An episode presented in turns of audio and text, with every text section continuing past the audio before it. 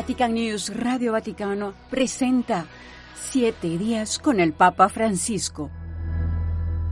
Bienvenidos al programa Siete días con el Papa en Radio Vaticana Vatican News. Les saluda el Padre Joan Pacheco. Recordemos en esta oportunidad los mensajes del Santo Padre, el Papa Francisco, en los últimos días que han estado marcados especialmente por el llamado a la paz. En su alocución antes del Ángelus, el domingo pasado el Papa invitó a encontrar tiempo para dedicar a Dios, para estar en comunión con Él y entre nosotros. No es una pérdida de tiempo, dijo, porque aumenta en nosotros la paz y la alegría. Escuchemos. Cari fratelli e sorelle, buongiorno. Queridos hermanos y hermanas, buenos días. Il Vangelo oggi ci parla di un re che prepara un banchetto di nozze per il suo figlio. El Evangelio de hoy nos habla de un rey que prepara un banquete de bodas para su hijo.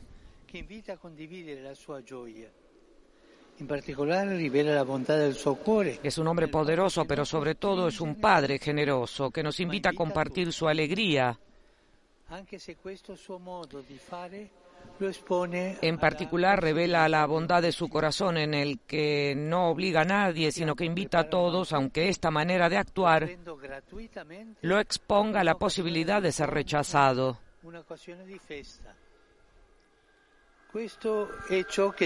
Fijémonos, prepara un banquete ofreciendo gratuitamente una ocasión para encontrarse, para celebrar.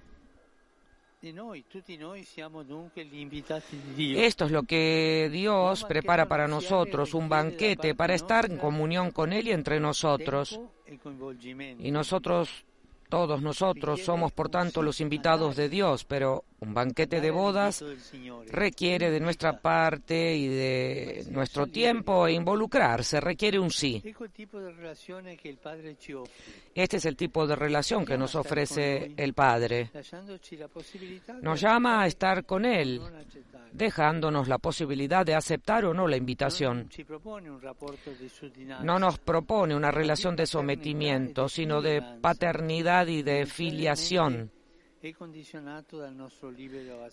que está necesariamente condicionada por nuestro libre asentimiento. San Agustín utiliza, el Señor es muy respetuoso de nuestra libertad y San Agustín utiliza una expresión muy bella al respecto diciendo, Dios que te creó sin ti, no puede salvarte sin ti. Y ciertamente no porque no tenga capacidad, Dios es omnipotente, sino porque siendo amor, respeta al máximo nuestra libertad. Dios se propone, no se impone jamás. Volvamos hacia la parábola. El rey, dice el texto, envió a sus siervos a llamar a los invitados a la boda, pero estos no quisieron venir. He aquí el drama de la historia, el no a Dios. Pero ¿por qué rechazan los hombres su invitación?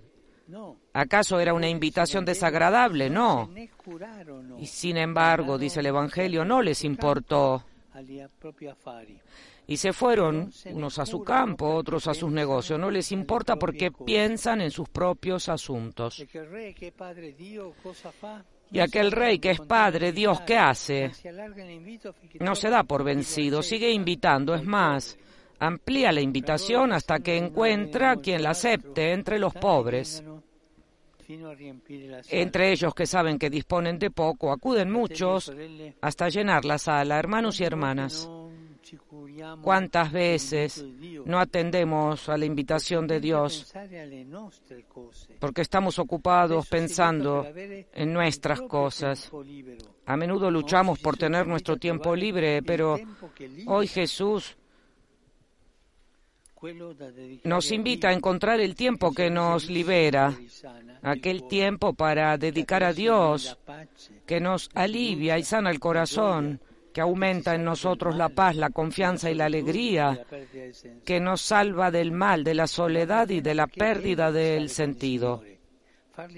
Vale la pena porque es bueno estar con el Señor, hacerle un espacio. ¿Dónde? En la misa, en la escucha, en la palabra, en la oración y también en la caridad. Porque ayudando a quien es débil o pobre, haciendo compañía a quien está solo, escuchando a quien pide atención, consolando a quien sufre, se está con el Señor que está presente en quien padece necesidades. Muchos, sin embargo, piensan que estas cosas son una pérdida de tiempo. y por eso se encierran en su mundo privado y esto es triste y esto genera tristeza. ¿Cuántos corazones tristes por esto, por el encerrarse? Preguntémonos entonces, ¿cómo respondo yo a las invitaciones de Dios? ¿Qué espacio le doy en mis jornadas? ¿La calidad de mi vida depende de mis negocios y de mi tiempo libre o más bien de mi amor al Señor y a mis hermanos? especialmente a los más necesitados, preguntémonos esto. Que María, que con un sí hizo espacio a Dios, nos ayude a no ser sordos a sus invitaciones.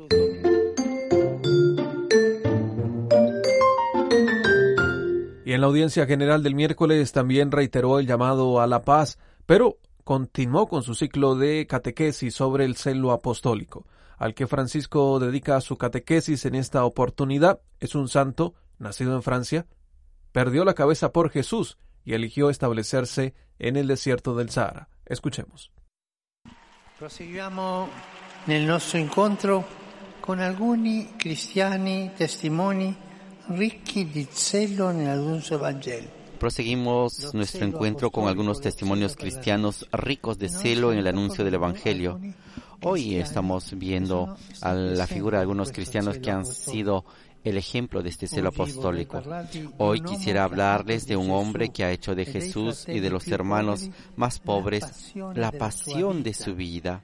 Me refiero a San Carlos de Foucault, el cual, desde su intensa experiencia de Dios, hizo un camino de transformación hasta sentirse hermano de todos. ¿Cuál es el secreto de Charles de Foucault? ¿Y cuál ha sido el secreto de Charles de Foucault, de su vida? Él, después de haber vivido una juventud alejada de Dios, sin creer en nada, sino en la búsqueda desordenada del placer, lo confía a un amigo no creyente, al que después de haberse convertido, acogiendo la gracia del perdón de Dios en la confesión, uniéndonos a los llamados por la paz del Santo Padre el Papa Francisco y por seguir viviendo el celo apostólico en el anuncio del Evangelio, nos despedimos. Gracias por su sintonía. Hasta la próxima.